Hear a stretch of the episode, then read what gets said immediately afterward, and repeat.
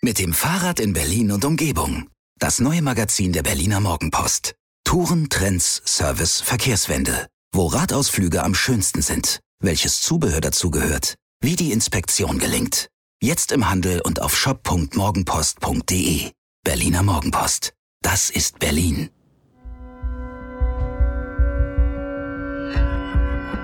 Immer härter. Der Podcast der Berliner Morgenpost. Es ist schon wieder soweit. Schon wieder ist eine Woche rum und schon stehen wir wieder vor den Mikrofonen. Herzlich willkommen zur neuen Folge des Immer härter Podcasts mit meiner Wenigkeit Jörn Lange und am zweiten Mikrofon auf Posten Michael Färber. Hallo Michael. Hallo Jörn, hallo Berlin, hallo ihr da draußen und Jörn, was für eine härter Woche, oder? Was für eine härter Woche. Ein Event jagte das nächste. Also ich äh, komme gar nicht mehr raus aus dem Staunen. Ne, Das ist mal eine englische Woche, wie man sie sich vorstellt, nämlich ohne Niederlage. So, und das macht Hertha so schnell keiner nach. Nein, Spaß beiseite. Also, Hertha BSC, die Profiabteilung, nach wie vor in Quarantäne. Die hält noch an bis zum, lass mich nicht lügen, ich glaube 28. oder 29. 29. April. April. Also ist noch etwas äh, Geduld und Durchhaltevermögen gefordert, aber das hält uns natürlich nicht davon ab, ähm, diese Woche noch mal ein bisschen Revue passieren zu lassen, denn es gab ein kleines Quarantäne-Update mit interessanten Einblicken zu den Trainingsmethoden, die die Profis in ihren vier Wänden anwenden, äh, auch ein paar Einblicke in die Gefühlswelt äh, einzelner Spieler. Natürlich blicken wir auch auf die Ergebnisse der Konkurrenz und dann haben wir noch ein kleines Special, Stichwort Trikotverlosung, aber dazu später mehr. Praktisch ein Brücken-Podcast, ja? Ein, ein, also wenn man so will, ein ja, Brücken-Podcast. Ja, ist, ist ja in Mode jetzt, Ja. Brücken. Aber lass uns mal äh, direkt auf die englische Woche schauen und auf die Konkurrenz, Michael. Ähm, da war zum Beispiel der erste FC Er, er Köln. lacht schon, er weiß genau warum. Der, der erste FC Köln, ich weiß nicht, nee, vergangene Woche haben wir uns noch ein bisschen lustig gemacht über Friedhelm Funkel. Ich, ich, ich will darüber nicht reden. So, ja? Und das, schön, das rächt sich natürlich sofort. schön die Klappe aufgerissen. Na, die da unten werden jetzt nicht anfangen zu siegen und, und die Punkte einfahren nacheinander. Und zack, Lügen gestraft. Dankeschön. Unter der Woche der FC aus dem Keller 2 zu 1 gegen Leipzig, liebe Leute, gegen Leipzig, den Bayernjäger, den Tabellenzweiten. Kopfschütteln. Also mir fällt dazu nichts mehr ein. Und dann legen sie nochmal nach mit einem 3 zu 2 in Augsburg. Ich glaube, du hattest gesagt, in Augsburg äh, ist, ist nicht einfach. Ja, war es ja auch nicht. Ja, sie haben ja auch zur Pause nur 3 zu 0 geführt, die Kölner. Ja. Und das Schlimmste an der ganzen Sache ist ja, dass der maßgebliche Treiber dieser Entwicklung ja natürlich Friedhelm Funkel ist, aber auf dem Platz André Duda, der Ex-Hertaner, ja, also ähm, gegen Leipzig schon mit einer ähm, Vorlage zum Siegtor beteiligt und dann gegen Augsburg klar der Man of the Match mit zwei Treffern. Zu einem Überfluss kam eine Vorlage dann äh, zu einem Duda-Tor noch von Marius Wolf, auch ein Spieler mit Hertha-Vergangenheit. Was eine härter Woche. Ich habe eingangs gesagt, was eine härter Woche. kann man sich alles nicht ausdenken. Naja, äh, gehen wir mal galant zum nächsten Abstiegskonkurrenten nach Bielefeld. Ähm, wir müssen mal zugeben, wir nehmen jetzt gerade am Sonntagabend auf. Äh, die Arminia spielt parallel. Da stand es nach 18 Minuten 0 zu 3. Ich glaube, ein ganz hoher Sieg für die Arminia wird es nicht mehr in Gladbach. Mm, Nee, ich denke auch nicht. Ähm, insofern gut für Hertha. Was Aber- eine härter Woche. Aber, aber immerhin ähm, hat unter der Woche zu einem 1 zu 0 gereicht gegen Schalke. Nur gegen Schalke. Das war erwartbar. So, Schalke ist äh, gefühlt freilos für jede Mannschaft und äh, mich deucht, dass auch Hertha BSC noch gegen Schalke 04 spielt. Ja, da geht noch was.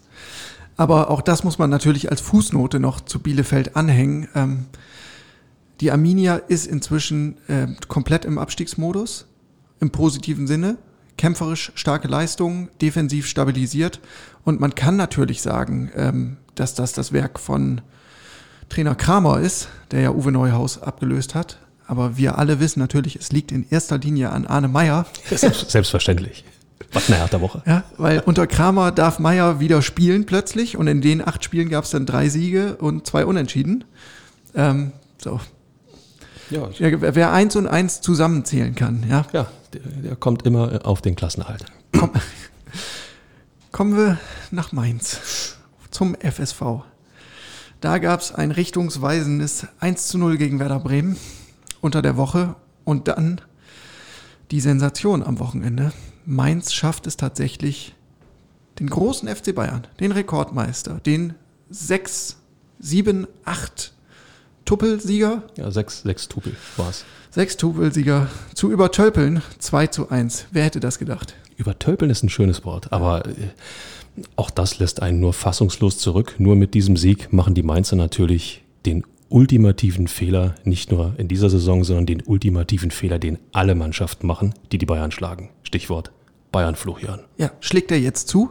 Ja, natürlich schlägt er jetzt zu. An, an, was soll man auch anderes sagen? Eig eigentlich ist Verlass auf den Bayern-Fluch. Ne? Also äh, der, der erste Impuls ist natürlich, dass man denkt, wow, die Mainzer, jetzt haben sie sogar die Bayern geschlagen, jetzt marschieren sie direkt durch nach Europa, gefühlt. Das Gegenteil ist der Fall. Wer die Bayern schlägt, der kann sich sicher sein, jetzt geht's bergab. Also, Und das nächste Spiel für Mainz ist, lass mich kurz überlegen, Trommelwirbel. nur nach Hause. So, also, liebe Mainzer, sorry, aber die Punkte sind weg. Verlass ist auf den treuen, treuen Davy Selke, muss man sagen. Auch der gehört offiziell noch Hertha BSC. Und der ähm, verweigert einfach das Tore-Schießen für Werder Bremen hartnäckig, so dass äh, der SV Werder richtig tief nochmal reingerutscht ist in den Abstiegskampf. 0 zu 1 in Mainz haben wir eben schon angerissen und jetzt gerade taufrisch quasi ein 1 zu 3 beim ersten FC Union. Da kann man natürlich erstmal, auch wenn es schwerfällt, aber einen schönen Dank nach Köpenick senden. Und Michael, du warst in der alten Försterei vor Ort und hast dir ein Bild gemacht vom SV Werder. Ja, also erstmal zu Davy Selke, er ist eingewechselt worden in der zweiten Halbzeit. Das zeigt irgendwo auch, äh, welches Standing er bei, in Bremen hat bei Werder. Aber ähm, liebe Herr Thaner da draußen, Werder Bremen ist eine Mannschaft, die, vor die muss keiner in der Liga mehr Angst haben. Die Truppe ist in, im freien Fall, hat einen Auftritt hingelegt, der ja nicht nur alles vermissen lassen hat, sondern einen auch äh, wirklich äh, schockiert zurückgelassen hat. Äh, wie konnte diese Mannschaft eigentlich überhaupt irgendwo mal im Mittelfeld ähm, rum, rumtanzen? Ähm, fehlende Zuordnungen in der Defensive, nach vorne ging praktisch überhaupt nichts. Ja, sie haben nachher noch ein Tor geschossen, aber ähm, da sind wir auch ganz ehrlich, da hat Union mit einem 13-0 im Rücken auch ein Stückchen abgeschaltet schon, ein Stückchen runtergefahren. Aber ähm, alles, was Bremen da in der Försterei gezeigt hat, ähm, sorry, das äh, ist von, auch von Hertha BSC klar ähm, ja, zu bewerkstelligen. Und ähm, nochmal, also die Bremer sind inzwischen ja fast schon Herthas Hoffnungsträger, wenn es um den Klassenhalt geht. Einfach nochmal kurz ähm, für die Statistik-Freaks unter euch. Davy Selke in dieser Saison 20 Spiele, drei Tore, letzter Treffer am 23. Januar gegen Oh, Hertha BSC. Natürlich. Ja, natürlich. So, in Bremen äh, ist jetzt äh, sogar richtig Unruhe eingekehrt. Ähm, ob Flo Kofeld als Trainer weitermachen darf, das ist äh, zur Stunde noch völlig unklar. Ähm, das kann möglicherweise passieren, ähm, dass sich da noch kurzfristig was tut an der Weser. Ähm, und dann stellt sich natürlich die Frage, wen, wen holt man da als Nachfolger? Wer kann jetzt retten? In Bremen sagen viele Thomas Schaf, der ist ja eh im Club tätig. Da sag ich, äh, der kann vieles, aber nicht Abstiegskampf. Grüße nach Hannover. Ja gut, die, die beste Lösung, Fred Funkel ist ja schon... Äh, Fred, Fred Funkel ist vom Markt. Ist vom Markt, der äh, macht jetzt Köln gerade wieder flott. Bleibt, noch, bleibt noch Peter Neururer, aber ich glaube, da mit dem hat Hertha auch nicht die allerbesten Erfahrungen gemacht, auch wenn es schon ein paar Jahre her ist. Mir ist noch ein anderer Kandidat eingefallen, der auf dem Markt ist, der einen Bremen-Bezug hat. Und er hat einen Ein- ockerfarbenen Mantel. Er hat einen ockerfarbenen Mantel, Ja. Kamelhaarmantel und einen herausragenden Ruf als Feuerwehrmann. Bruno Labbadia. Ich brech zusammen. Ja, wenn das so kommt, Ich, ich will das nicht. Jörn, ich will das nicht. ja, frag mich mal. So, dann haben wir noch neu, äh, als Neueinkömmling sozusagen, nach den Bremern hat es auch den FC Augsburg nochmal richtig in den Treibsand äh, des Tabellenkellers gezogen. Die stehen äh, auch nicht so gut da. Die Augsburger haben jetzt aber noch ein Restprogramm mit Stuttgart, Bremen und dann am letzten Spieltag mit dem FC Bayern. Hm, warten wir mal ab. Alles ziemlich spannend. Ähm, Arne Friedrich, Herthas Sportdirektor, nimmt es ganz nüchtern und bleibt cool. Er sagt, wir konzentrieren uns auf die Dinge, die wir beeinflussen können, auch wenn wir respektieren, dass die Konkurrenz gepunktet hat. Das, äh, diese Formulierung hat mir sehr gut gefallen. Er respektiert, dass die Konkurrenz gepunktet hat. Naja, was bleibt ihm auch anderes übrig? Ja. Ja. Also, Eben. Und er sagt weiter, es liegt an uns, wir haben es in der Hand und mit Blick auf das Restprogramm stimmt das natürlich. Also grundsätzlich, ähm, ja, es, es, wird, es wird, glaube ich, relativ schwer fallen, mal nicht auf die Tabelle zu schauen. Aber vielleicht ist das, ist das tatsächlich das geeignete Mittel, ähm, alles auszublenden, alles auszublenden, was um einen herum passiert, was die Konkurrenz macht, sich total auf sich zu besinnen und einfach nur dann aus der Quarantäne zu kommen und zu sagen, wir haben jetzt diese, was sind das, sechs Spiele in neun Tagen? ja, es sind sechs in 20, aber man kann es halt immer ein bisschen äh, zuspitzen ja noch. Also die ersten fünf sind in 13 Tagen. Das ist natürlich ein happiges Programm. Andererseits ähm, rauskommen, gucken, dass man punktet und gar nicht darauf achten, was die Konkurrenz macht. Weil der Klassiker, die Konkurrenz kannst du nicht beeinflussen. Arne Friedrich hat es gesagt, man kann sich nur selbst beeinflussen und das beste Mittel ist rauszugehen und Sieger einzufahren. Und ähm, in der zweiten Liga hat es äh, Kiel gerade gezeigt, die sind aus der Quarantäne, haben gewonnen. Ähm, es ist möglich. Es ist möglich, auch wenn es schwer ist. Es gab unter der Woche zwei Medientermine bei Hertha BSC. Einmal mit Henrik Kuchno, das hatten wir schon angerissen in der Vorwoche, mit Herthas Schleifer, also dem Fitnesspapst im Haus. Ähm, der hat ein paar Dinge erzählt. Unter anderem, ähm, dass für Marvin Plattenhardt und Dodi Luke Bacchio, also die beiden Spieler, die positiv getestet wurden aufs Coronavirus, aktuell noch ein Sportverbot herrscht. Ähm, wie es genau um die beiden bestellt ist, ich kann es euch ehrlicherweise nicht sagen. Ich hoffe nur, es geht ihnen halbwegs gut. Aber dieses Sportverbot ist natürlich dann auch nochmal eine ganz andere Nummer als eine häusliche Quarantäne, in der du trotzdem irgendwie an deinem Fitnesslevel arbeiten kannst. Genau.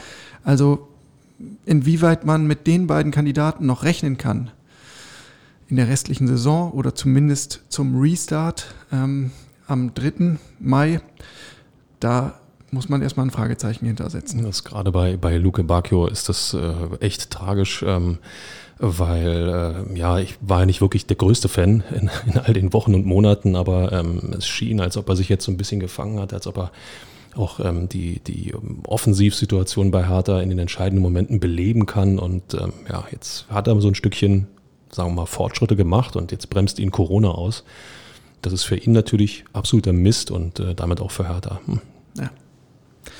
Ansonsten hat Henrik Koch nur ein paar Einblicke gegeben. Er hat davon erzählt, ähm, ja, wie man sich so mit ein paar Alltagsgegenständen behilft. Ähm, die Profis kleben offenbar mit so Klebestreifen Koordinationsleitern in ihre Wohnung oder äh, markieren halt ähm, kleine Arbeitsbereiche mit Schuhen oder mit Handtüchern, pipapo.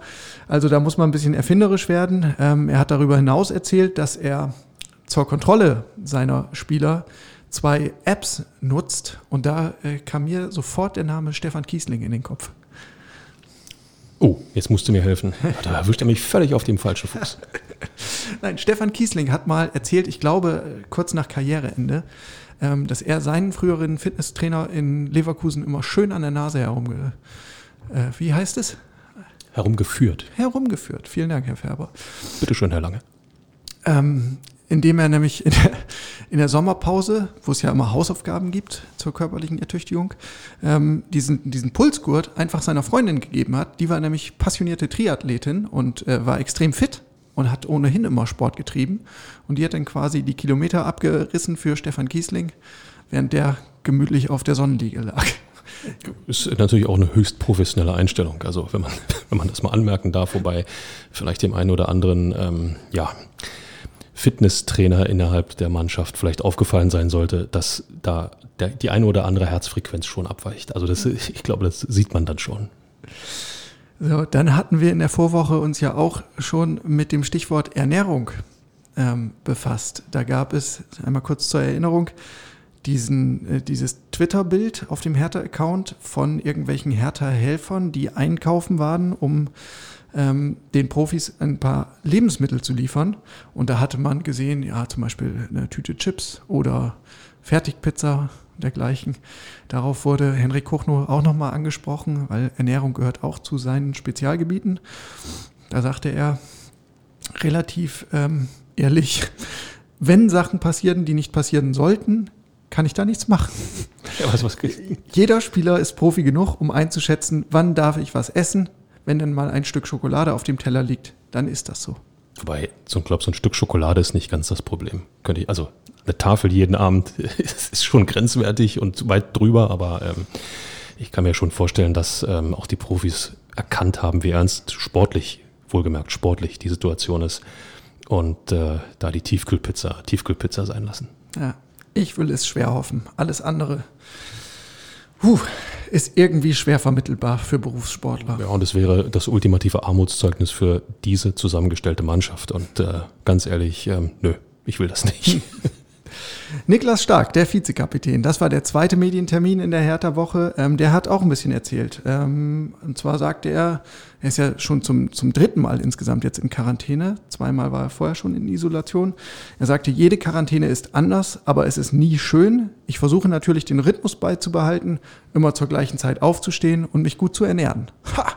Das kennen wir irgendwo alle. Alle, die, die im Homeoffice sind. Ähm, es gibt ja diese Tipps, diese Überlebenstipps äh, von, von diversen Experten eben auch, sich, sich entsprechend anzukleiden und sich nicht in Jogging oder Badehose da irgendwie an PC zu setzen. Mache ich, praktiziere ich. Machst du? Bloß nicht gehen lassen zu Hause. Äh, dich für die Arbeit, also du sitzt nicht in Badehose vor oder Jogginganzug vor, vor dem Rechner. Komplette Montur. Ja, so muss das sein. Also ruhig mal beim Kollegen lange vorbeischauen. Nein, äh, Spaß beiseite. Ähm, diesen Rhythmus beizubehalten, ist sicherlich nicht leicht, aber es sind Profis. Hallo. So ist es.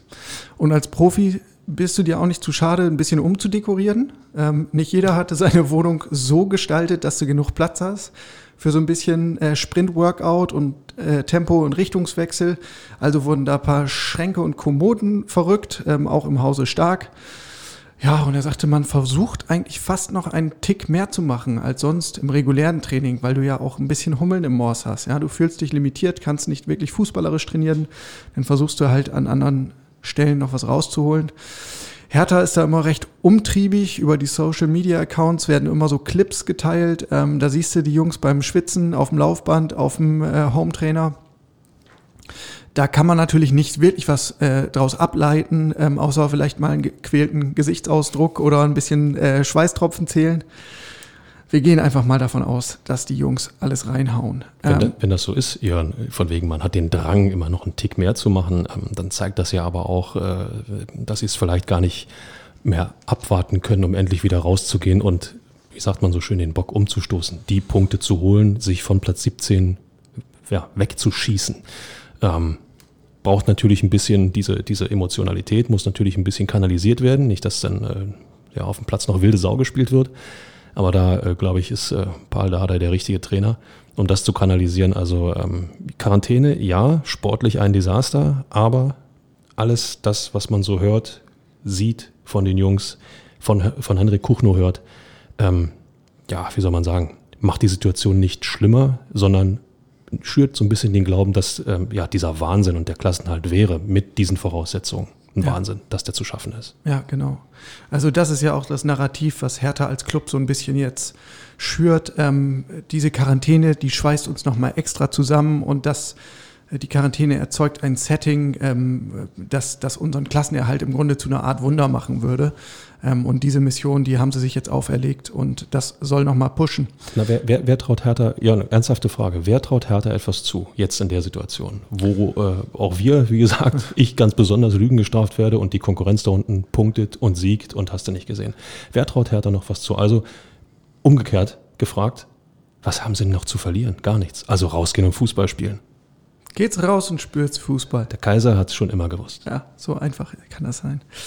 Ähm, Genau, es gibt nach wie vor, ähm, das wurde uns nochmal bestätigt, diese Bestrebung, ein bisschen was für die Teamchemie zu machen. Niklas Stark erzählte, ähm, sie organisieren so kleine äh, Playstation-Events, wo man gegeneinander zocken kann, um den Zusammenhalt ein bisschen intakt zu halten. Ähm, da würde ich jetzt mal mutmaßen, da tun sich die immer selben zusammen, also eher so die Daddel-Fraktion, aber ich weiß nicht, ob man da das reifere Semester unbedingt mit ins Boot kriegt.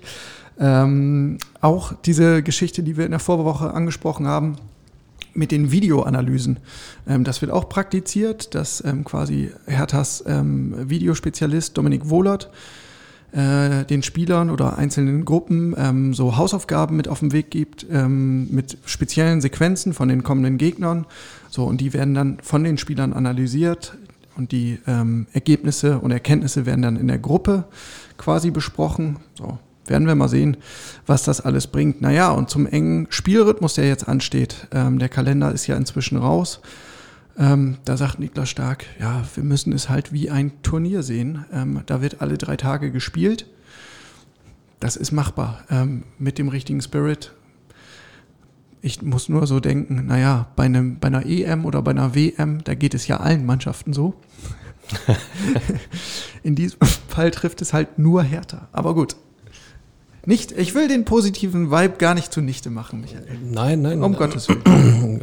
Ist auch gar nicht notwendig. Ähm, der ist schon lange kaputt. Nein, äh, natürlich ist der Spielplan eng getaktet und, und ähm, ich sage es ganz offen, äh, die DFL hätte das auch ein bisschen anders machen können. Ja, sie hätten schlichtweg sagen können, ihr spielt nicht am 3. Mai euer erstes Spiel nach der Quarantäne, sondern ihr tretet gleich am 2. an oder am 1. Wobei, dann hätte es wieder Kollisionen mit, mit dem DFB-Pokal gegeben. Das Halbfinale findet ja am 30. April und am 1. Mai statt.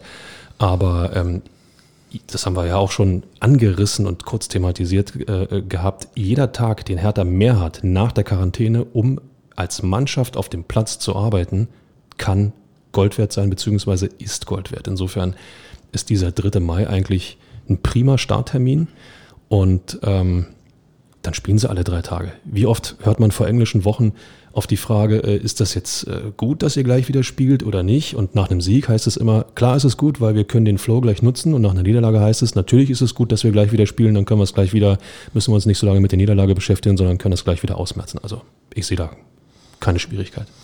Nochmal schwarz auf weiß, den Fahrplan. Also Montag, 3. Mai, da geht's wieder los für Hertha in Mainz. Äh, es folgt dann das Spiel gegen den SC Freiburg am Donnerstag, dem 6. Mai. Ähm, dann haben wir am 9. Nee, Donnerstag sage ich schon was. Kann das sein? Doch, Donnerstag, 6. Mai ist richtig. Am 9. Mai folgt das Duell gegen Bielefeld. Am 12. Mai geht's nach Gelsenkirchen. Am 15. Mai kommt Köln ins Olympiastadion und dann ist eine Woche Pause nochmal. Einmal noch Tiefluft holen und dann geht's am letzten Spieltag gegen die TSG Hoffenheim. Die Hoffenheim stirbt nicht. Na, lassen wir das. Ja. So, Michael, damit kommen wir zu unserer beliebten Rubrik und sonst so. Und da, ah, hier, siehst du. Da kommt jetzt unser kleines Special zum Tragen, denn wir haben erstmals in der Geschichte des Immer härter Podcasts eine kleine Verlosungsaktion. Es geht um zwei handsignierte Trikots, die Hertha-Trikots in blau und weiß, längs gestreift, schönes Modell, ähm, unterschrieben von der kompletten Profimannschaft und diese Trikots kann man gewinnen. Das ist äh, eine super Sache. Fanbindung à la carte, würde ich sagen. Ja. Die Aktion läuft schon, aber sie läuft auch noch bis zum 30.06. Und was muss man tun, um so ein Shirt gewinnen zu können? Man muss sich für den immer härter Newsletter der Berliner Morgenpost registrieren lassen. Das geht relativ einfach. Ihr geht einfach auf morgenpost.de slash härter-gewinnspiel. Ich sage es nochmal, morgenpost.de slash härter-gewinnspiel. Da einmal die E-Mail-Adresse in den Newsletter-Verteiler eintragen und schon seid ihr automatisch im Verlosungspool und habt die Chance auf so ein handsigniertes Hertha-Trikot.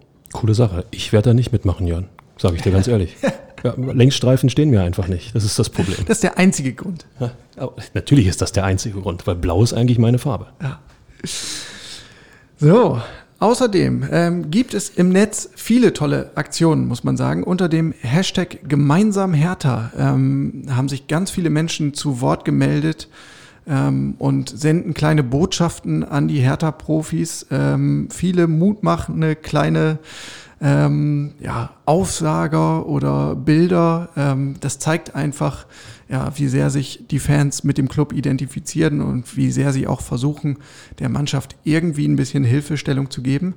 Ähm, es gab auch den ein oder anderen prominenteren Vertreter, der sich im Zuge dieser Aktion gemeldet hat. Zum Beispiel Peter Niemeyer, oh, der frühere Hertha-Kapitän. Guter Typ, inzwischen ja bei Preußen Münster als Sportdirektor, glaube ich. Ähm, aber der hat sich gemeldet und hat sehr schön unverblümt gesagt, was eine Scheiße. Ihr sitzt zu Hause, die anderen spielen, gewinnen auch noch und ihr dürft kein Fußball spielen. Aber was gibt es denn Geileres, als es allen danach zu zeigen? Allen, die nicht mehr an euch glauben und euch schon abgeschrieben haben. Genau. Michael Färber, waren das nicht deine Worte vorhin? Hat er das von dir? Bist du der Ghostwriter von Peter Niemeyer? Das hätte natürlich Charme, ja, aber ich glaube, dass äh, Peter Niemeyer äh, das ganz allein bewerkstelligt hat. Aber nein, es deckt sich natürlich mit, äh, mit dem, äh, was ich gesagt habe. Man macht sich natürlich auch Gedanken, äh, wie einem das selbst gehen würde, wenn du eigentlich ja, mit dem Rücken zur Wand stehst, zum, zum Punkten, zum Siegen verdammt bist, nichts tun kannst und alle, bis auf Schalke, alle ziehen an dir vorbei. Ähm, was das mit einem macht, ich bleib dabei. Das Umfeld ausblenden, auf sich fokussieren und die Punkte einfahren. Dann habe ich hier noch auf meinem Spickzettel das Stichwort äh, Super League Super, vermerkt. Super, Super League? Was, was war da? Super League? War da was? Nö. Ja, also in der Vorwoche war das, glaube ich, gerade so. Hatten wir das hier im Podcast schon auf unserer Themenagenda? Ich sag's mal so, wir hatten irgendetwas mit irgendwelchen Reformen angeschnitten und äh, kaum waren wir fertig mit äh, eurem Lieblingspodcast. Da kamen unsere zwölf nicht mehr Lieblingsclubs um die Ecke und waren der Meinung, sie müssten mal ausscheren und eine äh, völlig sinnlose, geschlossene Gesellschaft, Ultra-Kommerzveranstaltung ins Leben rufen, um ähm, ja, noch mehr Milliarden in irgendeiner Form zu generieren. Fassungslosigkeit. Überall. Ja, äh, du hast den Real Madrid-Präsidenten wieder nicht richtig verstanden. Er hat es doch extra nochmal gesagt. Er, er tut das quasi, um dem Fußball zu helfen, Nur ist mein den Fußball zu retten. Ja, nur, so ist mein, nur ist mein Spanisch ähm, in etwa so gut äh, wie mein Finnisch, nämlich ähm, nicht existent. Hört bei Poyan Paulo auf. Es hört, hört bei Poyan Palo auf, damit da bin ich dann im Endeffekt schon durch. Nein, aber ähm, wenn man vorher vernünftig wirtschaftet, wenn man nicht bis zu einer Milliarde Euro, schönen Gruß an den FC Barcelona, anhäuft, dann wird man nie in die Not kommen, irgendwelche Irrsinnsveranstaltungen, Irrsinns, sagt man Zirkusse, irgendeinen Irrsinnszirkus ähm, ins Leben zu rufen, der mit äh, von einer Bank mit 3,5 Milliarden Dollar, glaube ich, waren es, oder Euro. Egal, 3,5 Milliarden, ob Dollar oder Euro, ist eine unfassbare Summe, der mit dieser Summe alimentiert wird und womit man einfach nur ja, dokumentieren möchte, wir sind in der Lage, euch, also das, das letzte bisschen Wettbewerb, was es in Europa gibt, und die Champions League war ja vorher schon kaum noch Wettbewerb und durch diese Reform jetzt mit, mit äh, jetzt habe ich schon wieder vergessen, 36 Mannschaften, glaube ich, waren es. Ne? Diesen Quatsch vergisst man zu schnell. Mit 36 Mannschaften ist ja noch mehr Wettbewerb ausgehebelt. Aber diese geschlossene Nummer da wäre ja nur ein Inner Circle gewesen, der mit, mit Wettbewerb, mit Fußball, so wie wir ihn kennen und lieben, also nicht mal mehr im Ansatz etwas zu tun gehabt hätte. Ja. Insofern, äh, sorry, was für ein Quatsch. Aber es war schon erstaunlich, ne? Quasi Europas Fußball-Elite versammelt mit zwei Ausnahmen. Einmal Paris. Da ist, glaube ich, der Hauptgrund, dass der Chef von PSG ähm, Anteilseigner ist an der Fernsehanstalt, die die Champions League-Rechte hält. Ach, Und man höre und staune, der FC Bayern. Ja, ich glaube, wenn es hart auf hart kommt, würde man sowohl beim FC Bayern als auch bei Borussia Dortmund Überlegungen anstellen. Also kann mir keiner erzählen, dass diese beiden Clubs nicht zumindest drüber nachgedacht haben, sondern so wie viele andere auch gesagt haben, nein, auf keinen Fall, das ist Irrsinn, da machen wir nicht mit. Trotzdem, trotzdem hat der FC Bayern, Bayern, glaube ich, selten so viele Sympathien in so kurzer Zeit gewonnen in Fußball Deutschland. Fußball Europa. Ja, äh, das, das Also mag zumindest unter den traditionellen Fans. Das mag, das mag ohne Zweifel stimmen. Ähm, jetzt mit der Niederlage in Mainz kamen noch ein paar mehr Fans dazu.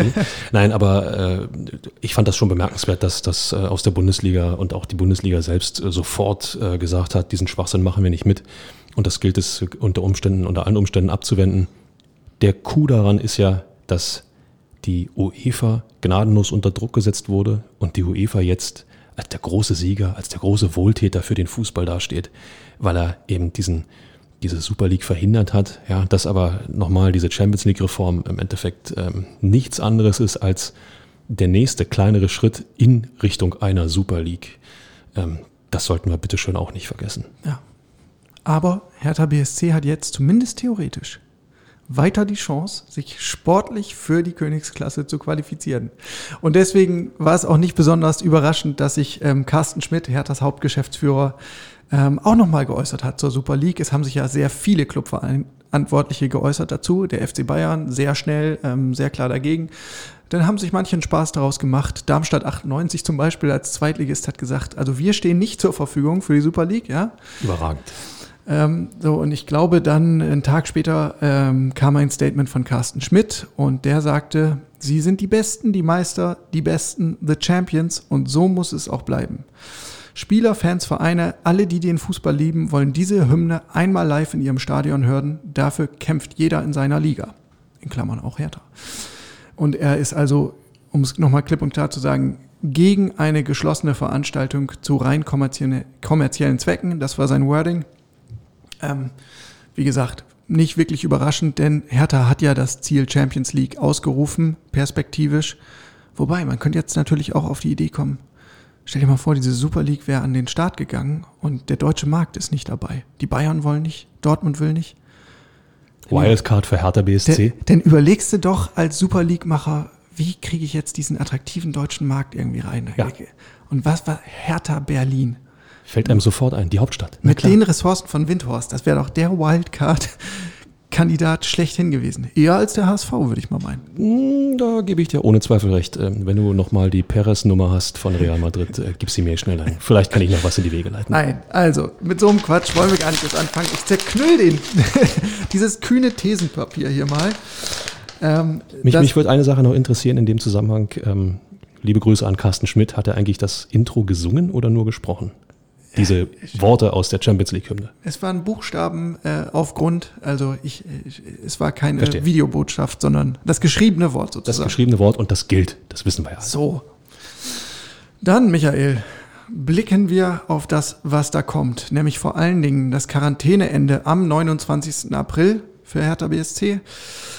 Und dann geht's gleich in die nächste Quarantäne, kurioserweise. Ja, aber für alle. Ja, die DFL, die Deutsche Fußballliga, hat jetzt Nägel mit Köpfen gemacht. Ähm, dieses Szenario schwebte schon äh, lange quasi über ähm, den ersten beiden Profiligen, Bundesliga und Zweiter Liga.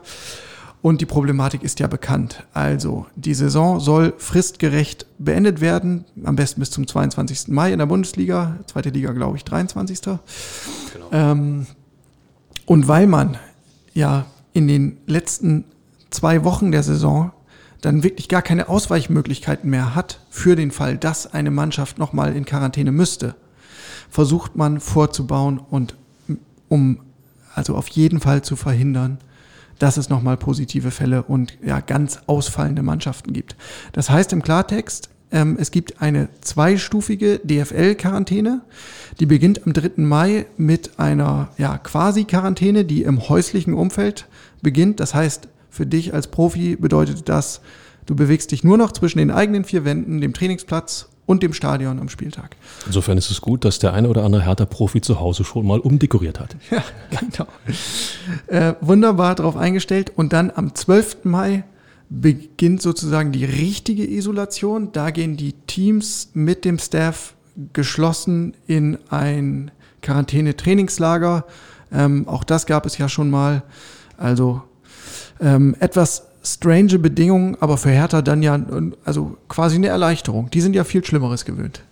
Ja, wenn man, wenn man so will, äh, sie wissen, was auf einen zukommt. Ja, ähm, ja klar, in der vergangenen Saison war es ja ähnlich mit, mit ähm, der Quarantäne für alle Clubs, um den Spielbetrieb wieder aufnehmen zu können. Ähm, jetzt äh, ist es einfach notwendig, um die Saison auch wirklich zu Ende zu bringen. Ähm, ich äh, fand ja in der vergangenen, im vergangenen Jahr auch dieses Wehklagen vieler Clubs, dass äh, jetzt der Profifußball am Ende sei und dass viele Vereine am Abgrund stünden, ähm, bei den Finanzen, die auch in der Bundesliga umgesetzt werden, durchaus befremdlich. Ähm, und äh, allein um, um dieses Szenario nicht wieder heraufzubeschwören, ähm, um das nun wirklich diese, äh, ja, eigentlich, äh, was ist das für eine Saison? Ich meine, komischer, äh, emotionsloser kann es eigentlich kaum sein. Aber das gilt es jetzt zu Ende zu bringen und insofern ist es für mich die richtige Entscheidung zu sagen, alle gehen nochmal in Teamquarantäne und wir haben es ja gesehen, zweite Liga bei Hertha in der ersten Liga, diese Corona-Einschläge kamen einfach immer näher. Ja, ich glaube auch, richtiger Weg.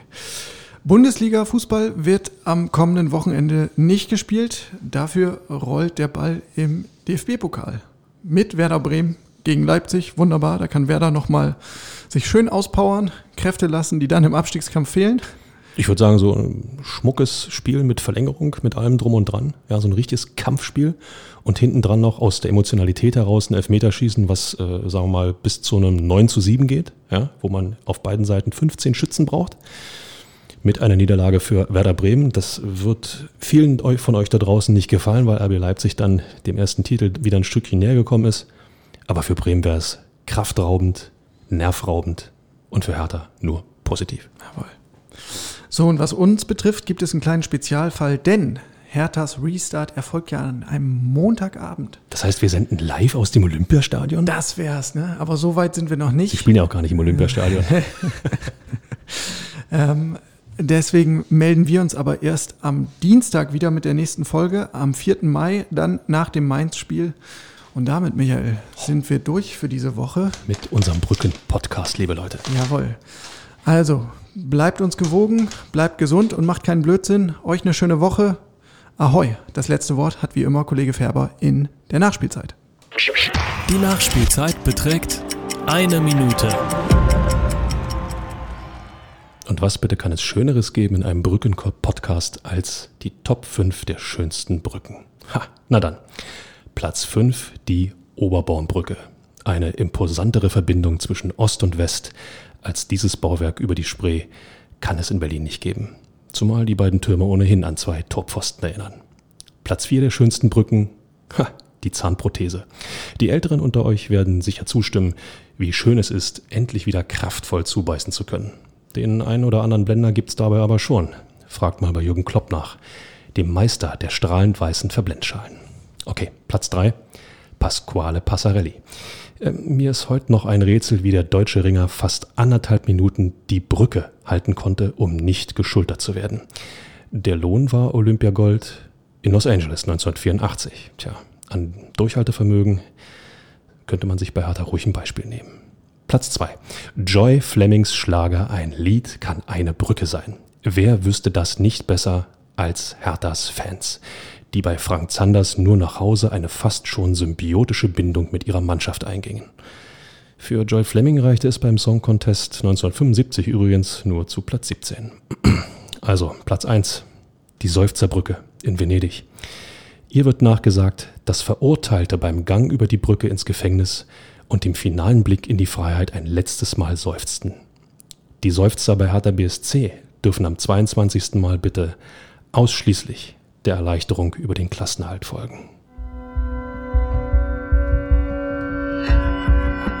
Immer härter. Der Podcast der Berliner Morgenpost.